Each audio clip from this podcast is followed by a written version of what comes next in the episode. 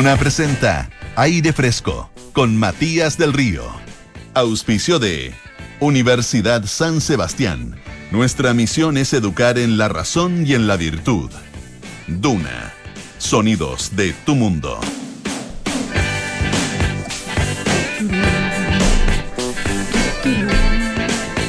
¿Qué más puedo hacer yo que cantar en un espacio como este?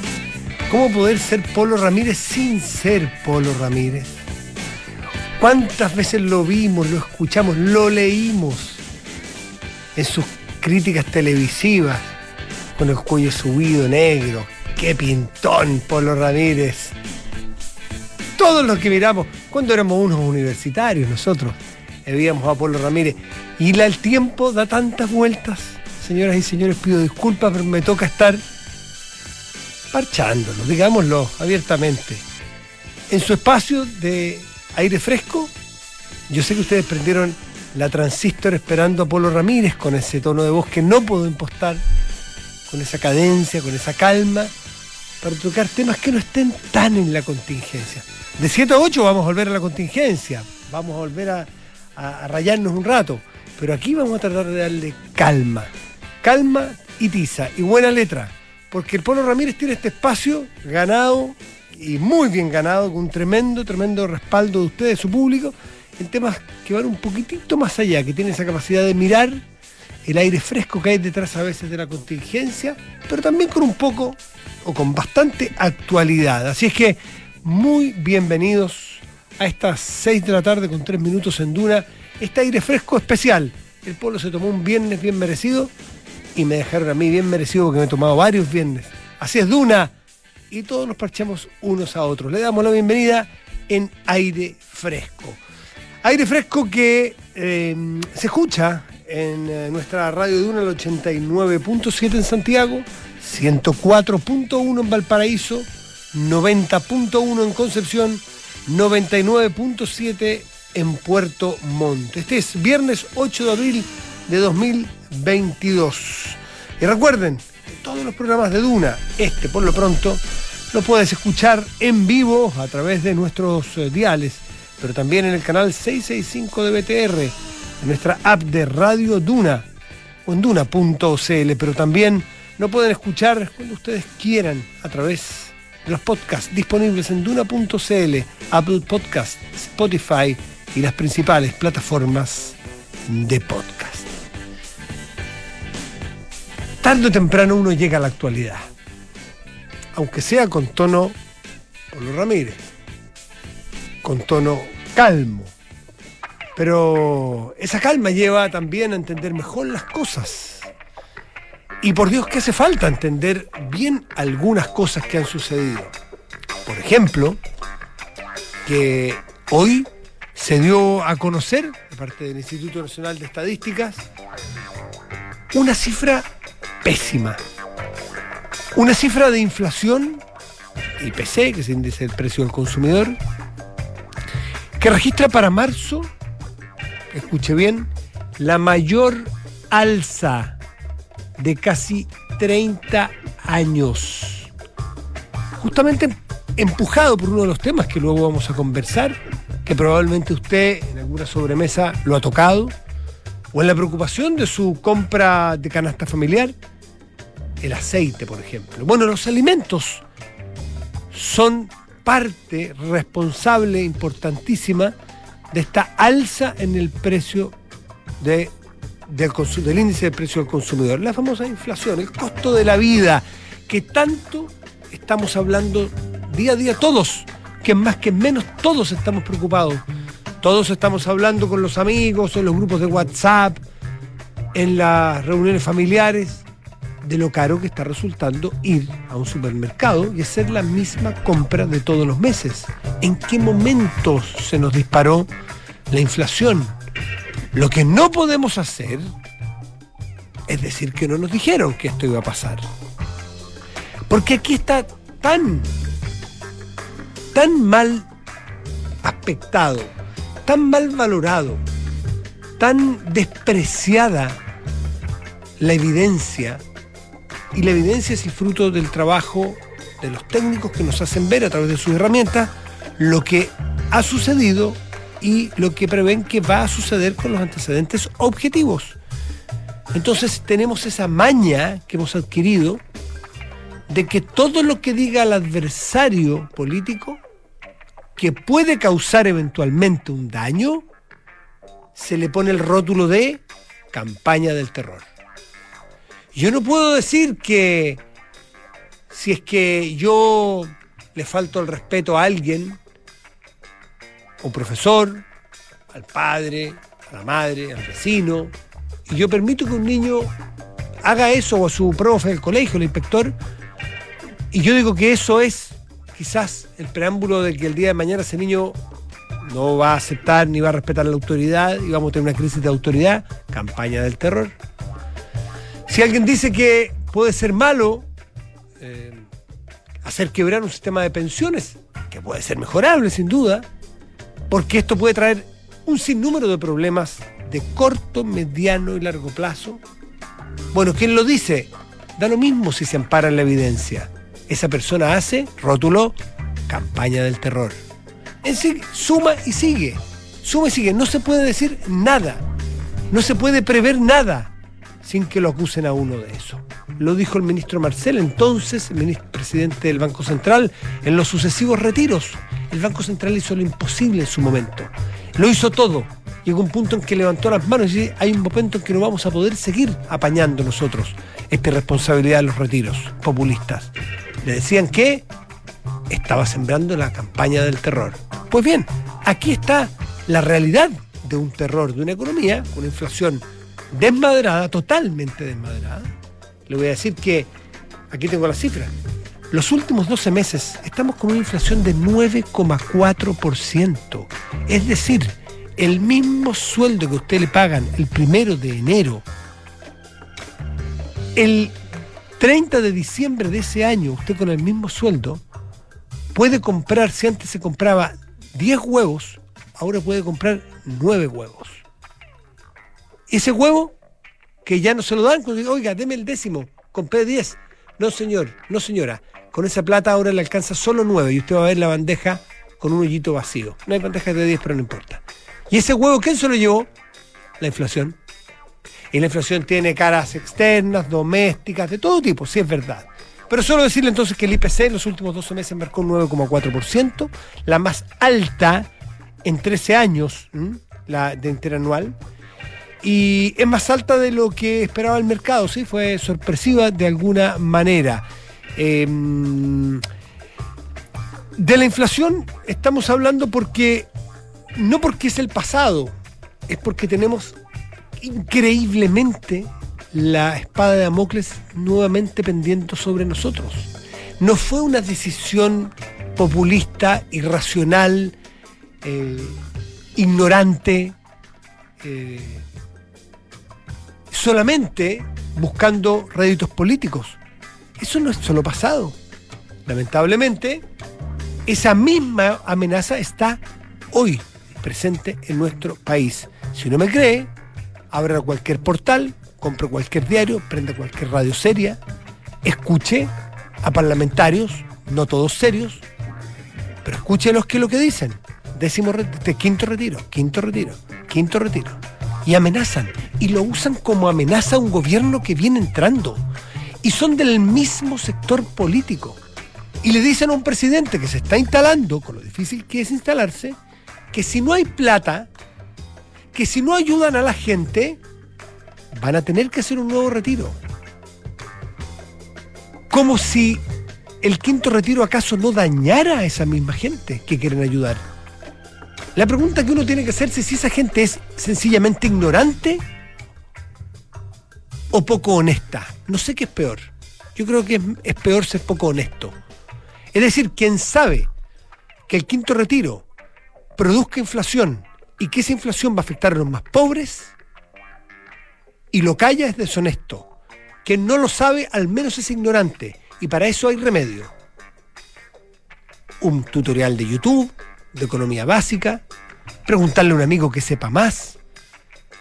Pero lo que no podemos hacer más es bancarnos a los políticos que amenazan con los retiros de los ahorros de las personas porque dañan a la economía a las pensiones, a la economía doméstica mensual, al sistema de pensiones y ahora de pasada a un gobierno que se está instalando. Y además de manera desleal política, porque es su gobierno además.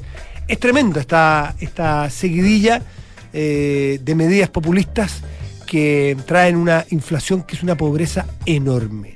A propósito de inflación, una de las cosas que yo quería contarles, eh, y más bien eh, hacer un redondeo con un.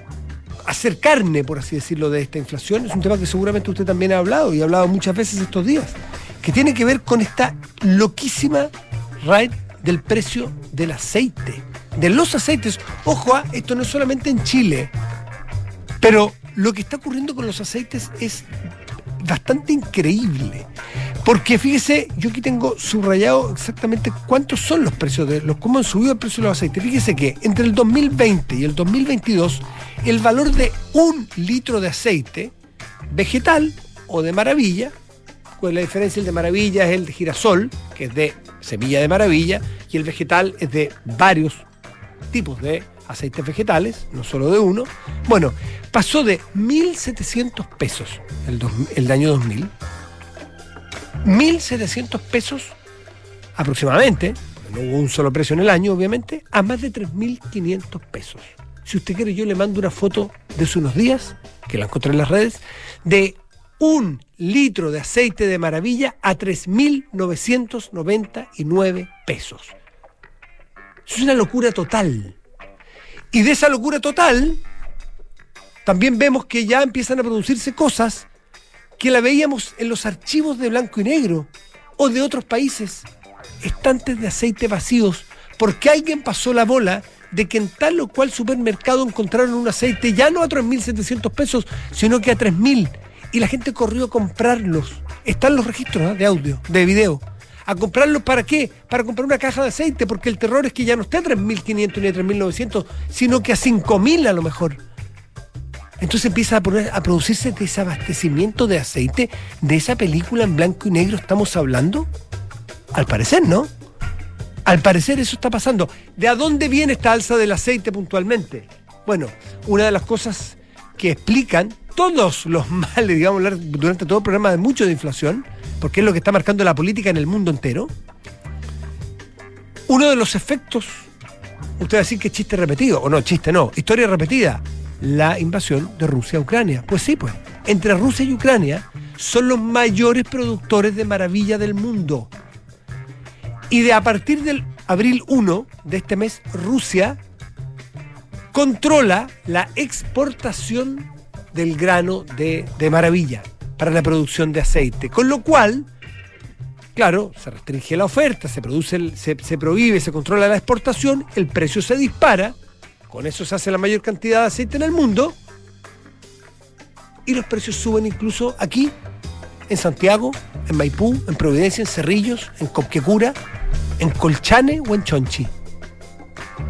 Desde Rusia a Copquecura. Entonces, este mundo global no solamente hace que veamos imágenes horrorosas de muertos esparcidos por las calles, además vemos economías de todo el mundo, incluso las más grandes, tambaleando por los precios del petróleo y del gas, y las bencinas, y las parafinas, y además los estantes de aceite en muchas partes del mundo vacíos porque la gente teme que no pueda comprar más aceite. Loca la economía global, ¿no? Esta apertura que tanto nos gusta porque tiene muchas ventajas.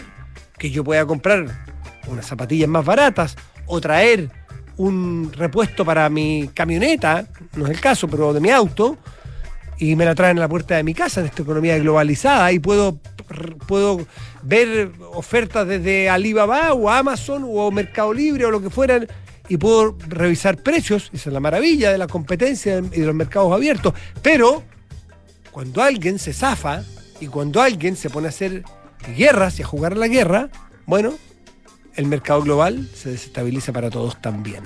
El aceite, el protagonista de muchas conversaciones, pero que al final la música de fondo es la misma. La ambición de algunos políticos, la locura de algunos políticos en Rusia o en Chile o donde fuera y que marca, por ejemplo, las elecciones de Francia este fin de semana. O el presidente Castillo en Perú que tambalea, no solamente por responsabilidad propia, sino porque los precios no los pueden sujetar, porque el mercado es el mercado. 8, perdón, 18, son 6 de la tarde, 16 minutos. Y vamos a hacer un poco de música en este mm, aire fresco de viernes. Déjenme buscar Hola Notes, Say It Isn't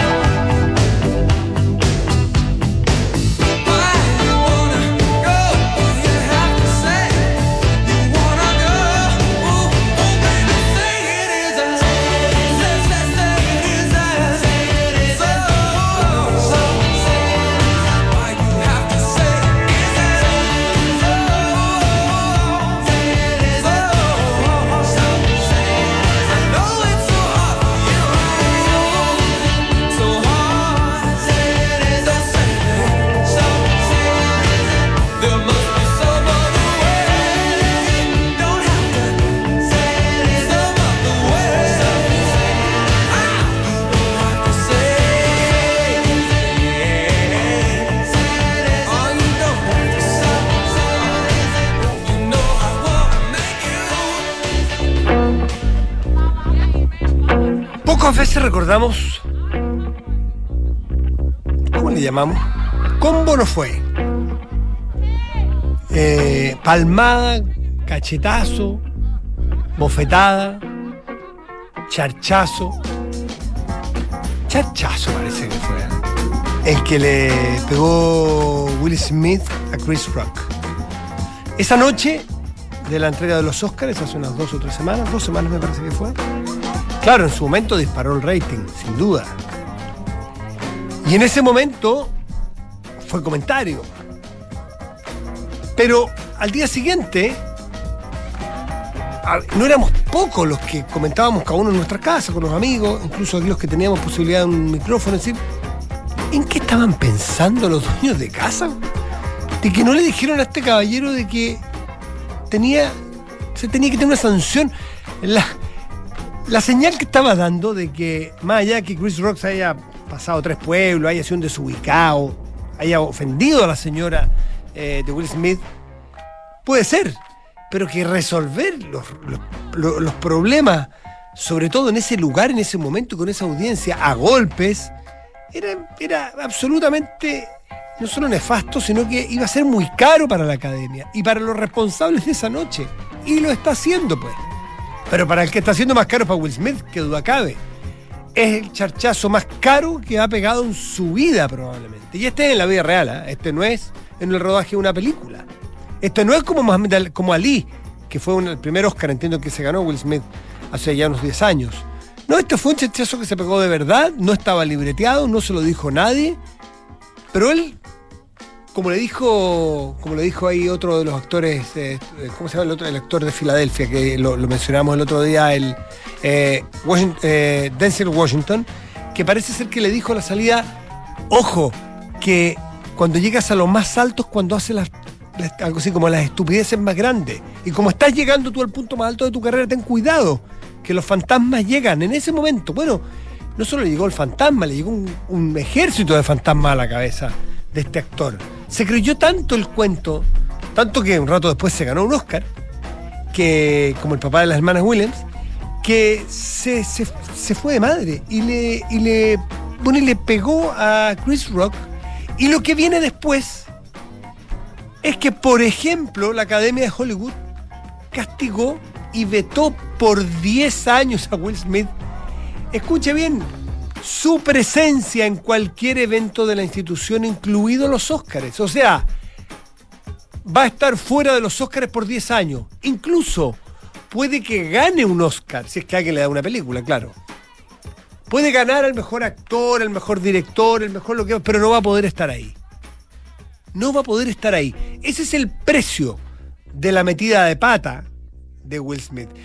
Ahora la pregunta que uno se hace siempre, bueno, ¿quién es el responsable? Porque el hilo se corta, bueno, no lo más delgado en este caso, pero por lo más aparente, pero detrás hay alguien responsable. No hubo nadie de la academia ese día que se parara y le dijera, ¿sabe, señor Smith? Usted tiene que irse ahora. Parece raro, ¿no? ¿Todos se quedaron con la boca abierta? Bueno, resulta que hay una, una mm, eh, crónica de Los Angeles Times que dice que hubo minutos muy tensos después del golpe de Smith Dice que este diario entrevistó a una docena de personas que estaban allí eh, y Ruben Hudson, que es la consejera delegada de la academia, dice que se levantó de su asiento y se juntó 10 minutos después de la bofetada. Eh, le preguntaron a Chris Rock qué le había pasado, cómo estaba, y, luego fueron a hablar con una asesora de, Smith, con la señora O'Sullivan, eh, Meredith, Meredith O'Sullivan. Eh, y se reunió con ellos en esa habitación. Del encuentro salió un mensaje para el actor. ¿Qué le dijeron los productores? Dígale al señor Smith que se tiene que ir. Que se tiene que ir ahora del teatro.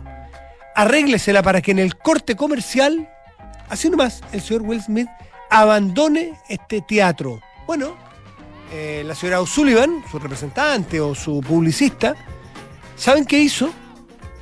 Fue a donde Smith y en vez de decirle que se tenía que ir, le preguntó, la academia piensa que tienes que irte, ¿qué piensas tú? Bueno, él le, se lo hizo como pregunta, entonces él se quedó pensando y le contestó, no, me prefiero quedar, me, me prefiero quedar para arreglar lo que hice, que reconoció que la había embarrado, en el discurso con la confianza de que se iba a ganar el trofeo. Y así fue. Efectivamente se ganó el trofeo, lo moví, lo vimos todo, lloraba y lloraba copiosamente, y ahí de alguna manera intentó arreglar su metida de pata. Así que, eh, pasaron cosas. Eh, este señor Sullivan le contestó a la academia de que se quería quedar Smith y se quedó. Pero esto le salió caro porque se queda por 10 años sin asistir a ninguna eh, invitación o ninguna, ningún evento de la academia y probablemente la agenda que estaba muy copada de Will Smith se ha desocupado un poco, así que usted lo quiere contratar para algún comercial de su emprendimiento, en una de esas lo puede contactar porque el hombre le está sobrando un poco de tiempo. Así nomás, porque a veces que cuando uno se sale de madre la paga, pues, y eso para todo corre. Son las 7 con las 6 con 27 minutos. Vamos a un cortecito, tenemos un espacio Richie para otro tema, ¿o no? Porque hay otro tema que es súper interesante. ¿eh? Usted sabe que este domingo hay elecciones en Francia, ¿no es cierto? Sí, claro, ya lo sabía. Y son elecciones muy reñidas porque eh, Emmanuel Macron quiere hacer lo que ningún presidente ha conseguido desde Jacques Chirac en Francia, que es, en los últimos 20 años, quiero decir, ser reelegido para un segundo mandato. Este hombre que llegó al liceo de 39 años, haciendo un montón de, o intentando hacer un montón de reformas. No le fue muy bien porque cuando quiso hacer una reforma el sistema de pensiones, entre otros salieron los chalecos amarillos. Y, bueno, eh, y ahí tuvo que regular Emmanuel Macron. Pero en fin, ha hecho un gobierno eh, muy interesante a juicio de los propios electores franceses porque está con buenas opciones de ganar la elección este, este fin de semana.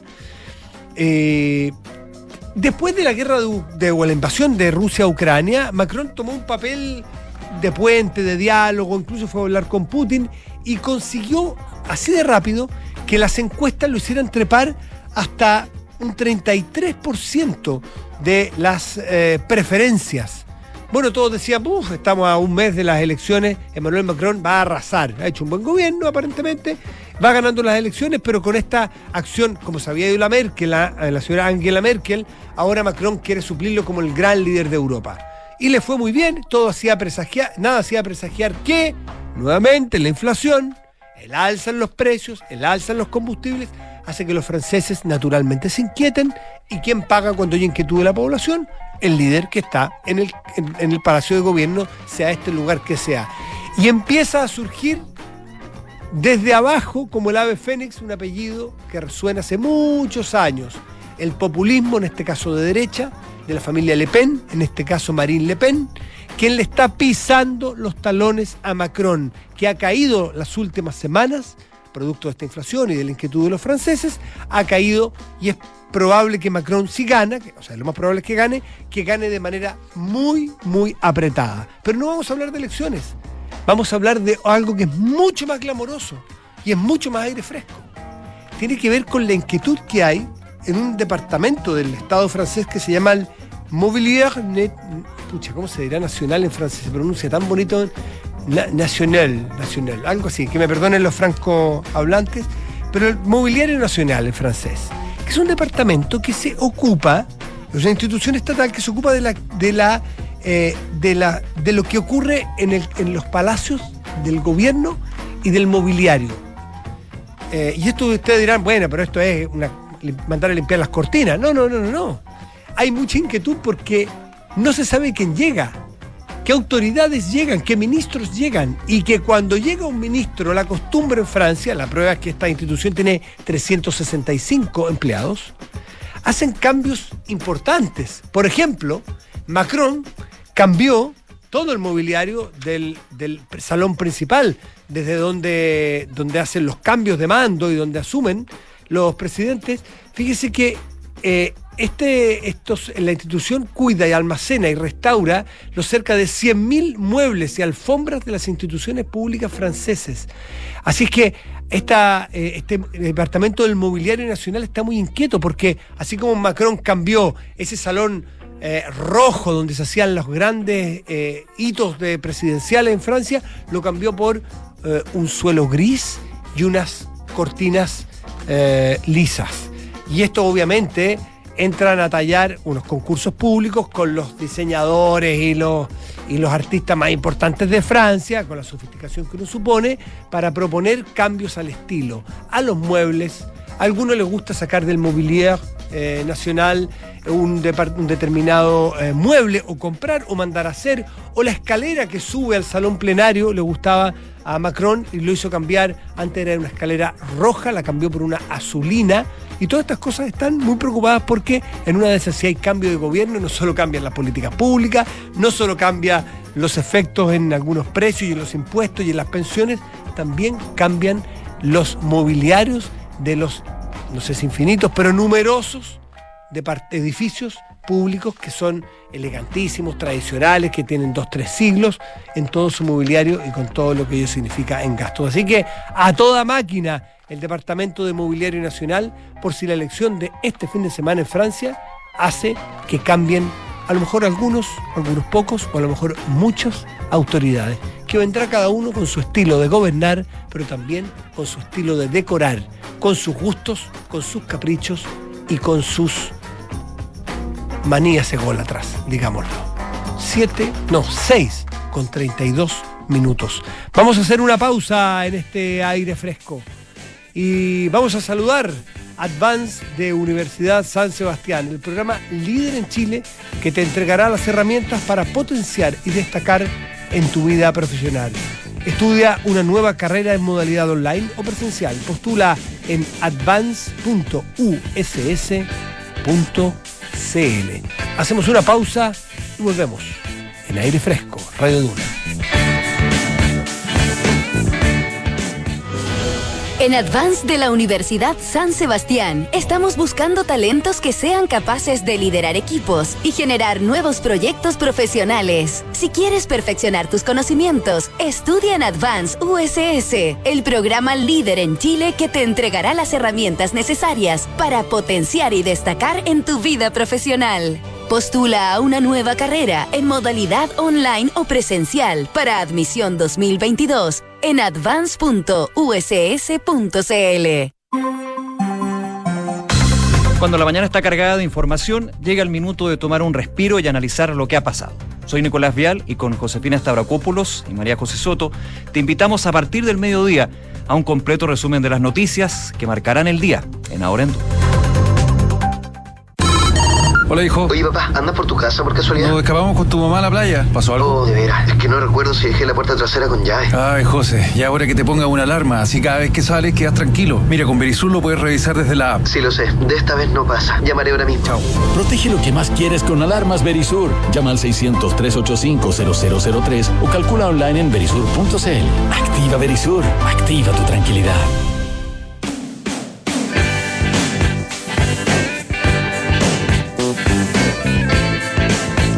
Eh, estamos de vuelta, 6 de la tarde, 34 minutos.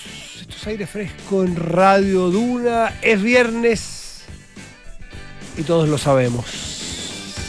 Vamos a escuchar un poquito de música, ¿le parece? Para empezar a mover el cuerpo. Son los Cooks, Yank of the Heart.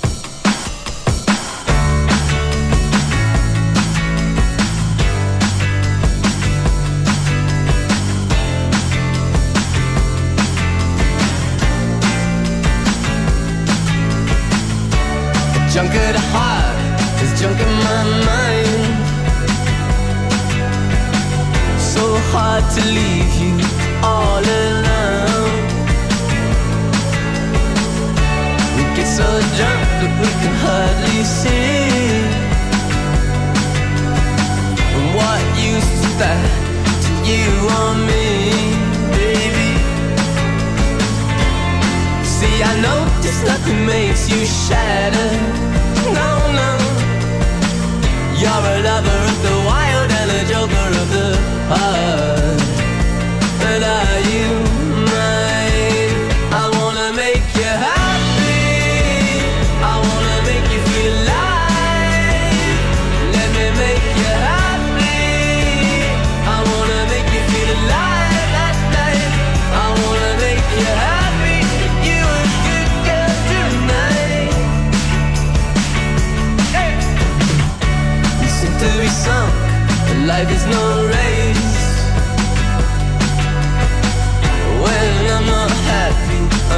Disgrace. So I spend time kissing on you.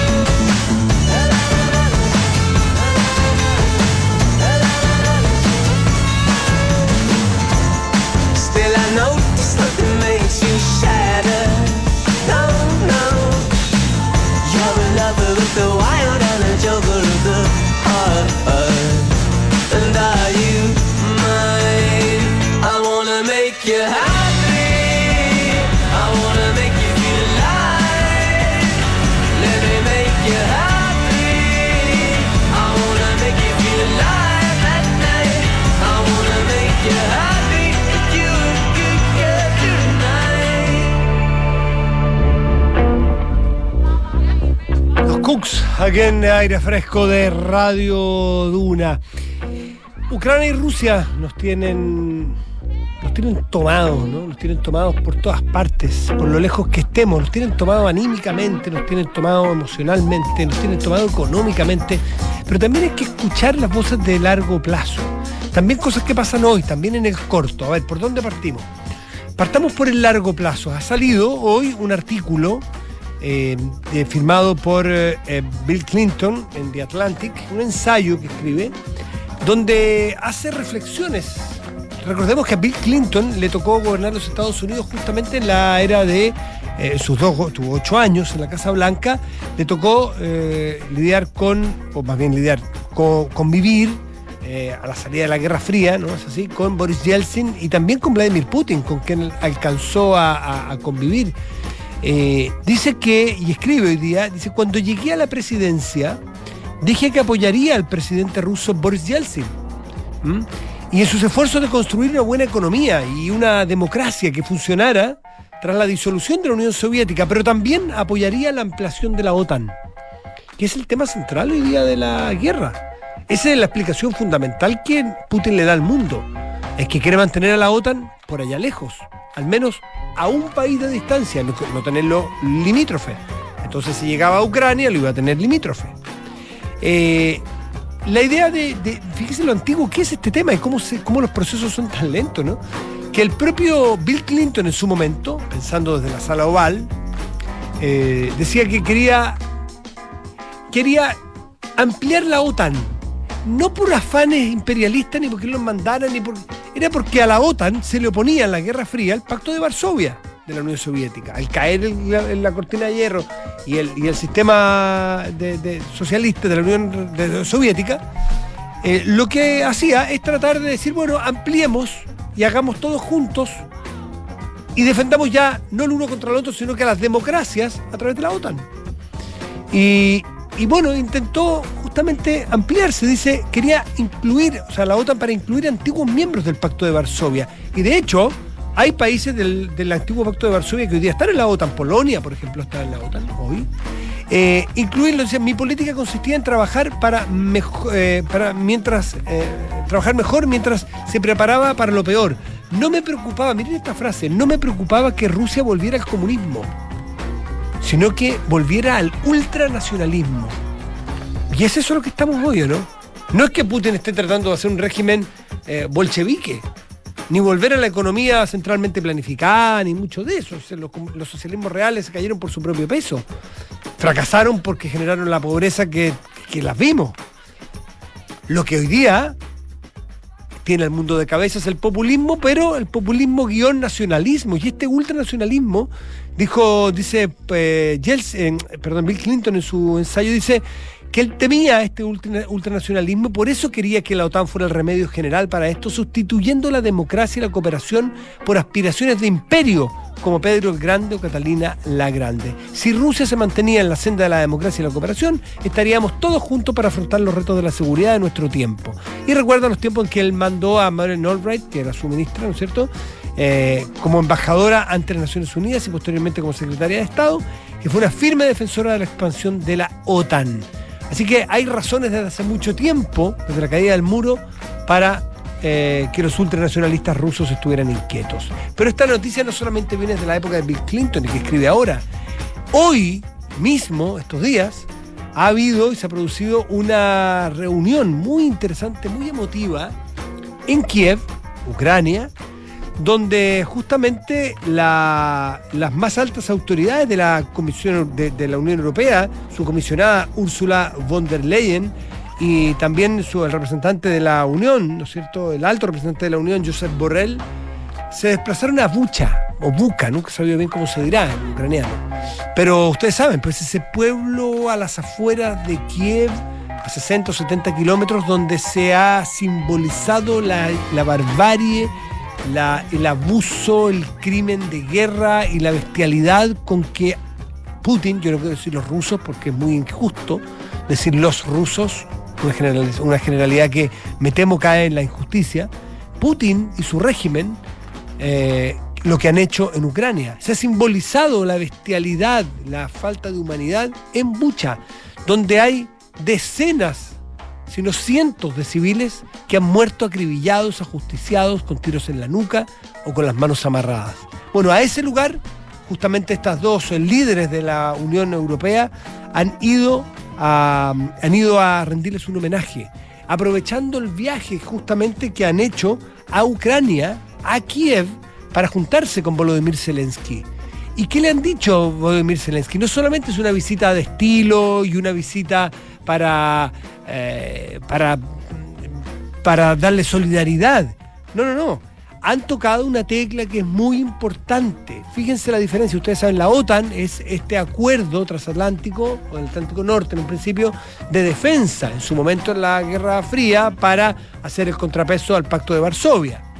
Pero hay otro asunto que muchas veces algunos pueden eh, confundir, que es la Unión Europea. Y justamente lo que ha ido a ofrecer la señora eh, von der Leyen es ofrecerle a Ucrania una suerte de fast track para que Ucrania entre en la Unión Europea como han entrado muchos otros países de la zona.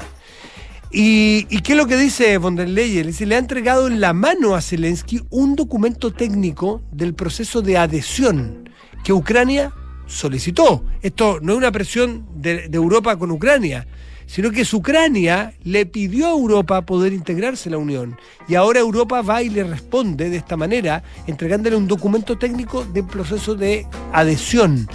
Eh, no será cuestión de años, le dice la alta comisionada, como es habitual, formarse una opinión, sino que semanas, creo. Ha informado von der Leyen en el acto principal de una visita que ha servido también para anunciar reapertura de la embajada de la misión diplomática de la Unión Europea en Kiev. Esto naturalmente como un signo de normalidad y confianza a este gobierno tan atribulado, tan complicado como es el de Volodymyr Zelensky y Ucrania.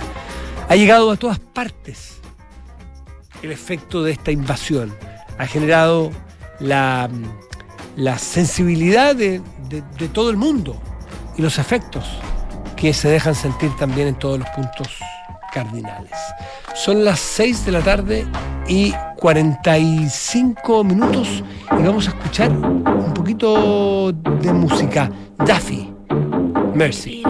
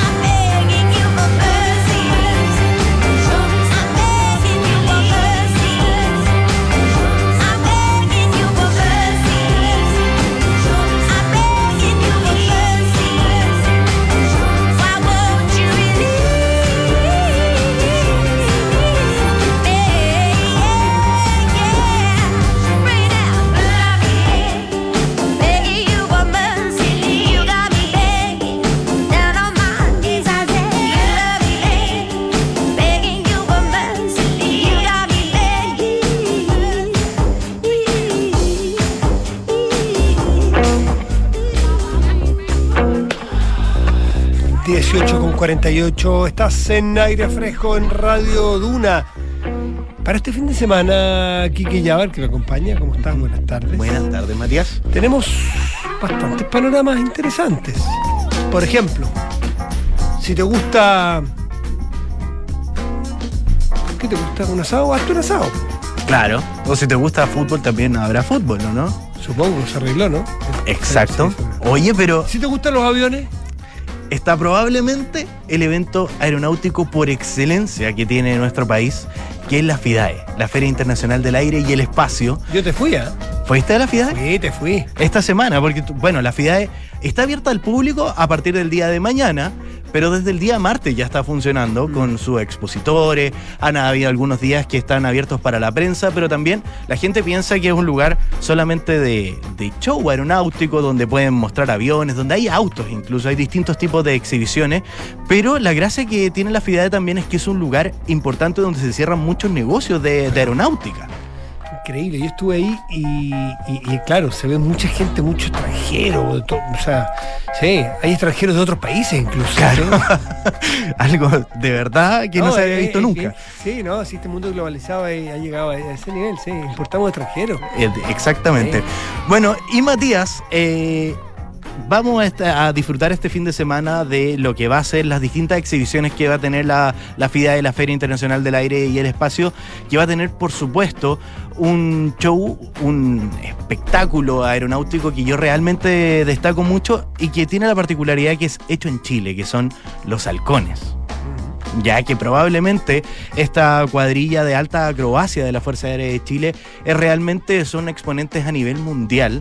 Y si usted nunca ha tenido la oportunidad de ver alguno de sus shows aeronáuticos, yo realmente lo invito a disfrutar de ellos porque es probablemente de verdad clase mundial lo que usted va a ver y está acá hecho en Chile y lo podemos ver de manera muy acotada, por ejemplo, en la parada militar se ven a veces Sí. los halcones, pero acá van a ver un show extendido donde van a poder ver sus eh, acrobacias. También van a estar las boinas azules y van a ver, por supuesto, las bandas instrumentales de las distintas ramas de las Fuerzas Armadas y vamos a tener visitas también de esas que son de alta tecnología. Porque vamos a disfrutar también de la presencia del F-22 Raptor de la Fuerza Aérea de los Estados Unidos, que es un caza de cuarta generación, realmente, eh, probablemente de los más imponentes, importante, un, es un, lo que dicen los especializados, un arma letal. Tiene la capacidad STIL, es decir, que no lo ven los radares y eh, probablemente es de los aviones más avanzados que tiene tecnología que incluso tiene que ver y está inspirada en la tecnología aeronáutica y del espacio. Y sobre el espacio también van a ver distintos tipos de, de muestras, eh, van a a- algunas cosas que van a ser muy interesantes para poder disfrutar ahí. Entonces la invitación, por supuesto, es acercarse y llegar allá detrás del aeropuerto a disfrutar de la FIDAE, eh, donde van a tener incluso algunos buses de acercamiento de la empresa Turbus que van a salir desde el terminal Alameda. Te cuento cuánto salen más o menos lo- las entradas. Yo encontré bastante, bastante módicos los precios. Para los adultos va a estar en 8.880 pesos por día. Ya. ¿ya? Para los niños la entrada va a tener un valor de 3.330 pesos y para los niños también que tengan, eh, para los adultos mayores también va a tener el mismo valor que para los niños, es decir, 3.330 pesos. Entradas que yo encuentro bastante baratas en sí, comparación yo- con otros espectáculos. Yo, yo fui en auto y el estacionamiento más caro que eso, costó 7 lucas el estacionamiento. Es- probablemente el estacionamiento es más caro, pero si usted no quiere ir en auto y quiere, por supuesto, contribuir con el medio ambiente, también pueden, van a estar saliendo varios buses de la empresa Turbus desde el terminal Alameda. Ah, está bueno. ya, Así que bueno, puede bueno. llegar de esa manera. Oye, antes de irnos, este fin de semana vamos a tener al que le gusta el deporte, el buen deporte, se juega el torneo, se está jugando el torneo de Augusta de golf. Es el, es el Wimbledon, es el, ¿qué puede ser? Es como la final de la Champions, Claro. no sé qué, es el torneo de golf más importante, más tradicional. Y estaba jugando, se está jugando, se están jugando dos chilenos, como sabemos. Este es del PTA de golf, Joaquín Niman y Mito Pereira. Y Joaquín Niman, cuando, empe- cuando empezamos este espacio, hace dos minutos, estaba segundo. Segundo. pero lo mufamos. No. En el último hoyo se mandó un doble bogey, o sea, hizo dos más que el par de ese hoyo. Ese era un par cuatro, hizo seis golpes. Con lo cual queda, en vez de menos tres, queda menos uno. Eh, pero claro, quien encabeza en este momento el palmarés es eh, Scotty, déjame el nombre, se llama Scotty Scheffler, que tiene menos seis. Claro, o sea, cinco golpes, pero le quedan dos jornadas para poder acercarse. Está ahí, está ahí en la, en la, en la quemada. eh, Joaquín Diman tuvo muy, un muy mal último hoyo, eh, un muy mal cierre de jornada, pero venía estupendo, venía eh, con prácticamente haciendo el par de la cancha y con, con dos con dos verdis y un bogey, pero con este doble bogey lo deja entonces eh, un poco más comprometido, pero siempre en los, en los, eh, en los puestos de avanzada. Digo esto porque incluso los que no le pegamos, no sabemos que se va a jugar golf, ver ese de cualquier deporte jugado por estos capos de capos eh, es súper entretenido. Hagan la prueba porque además está narrado por especialistas que te van explicando el juego y se hace súper entretenido. Alguien dirá más fome que ver un campeonato de golf por la tele. Pero no, no, no, no. No es entretenido. Eh, es, entre- es entretenido. Es entretenido porque son tan capos los gallos. Así que eh, la invitación para este fin de semana, el PGA de Augusta, el torneo de Augusta, con Niman como uno de sus grandes protagonistas. Oye, si usted no cree, vaya a, internet y vea el video de Legal que hizo ayer Joaquín Niman, un tiro de 150 Ah, metros. impresionante, Impresionante. Realmente para que vea lo entretenido que puede llegar a ser el gol. Sí, sí, sí, puede ser muy interesante. Ya, nos tenemos que ir. Eh, Alguien me va a corregir seguramente algo aquí.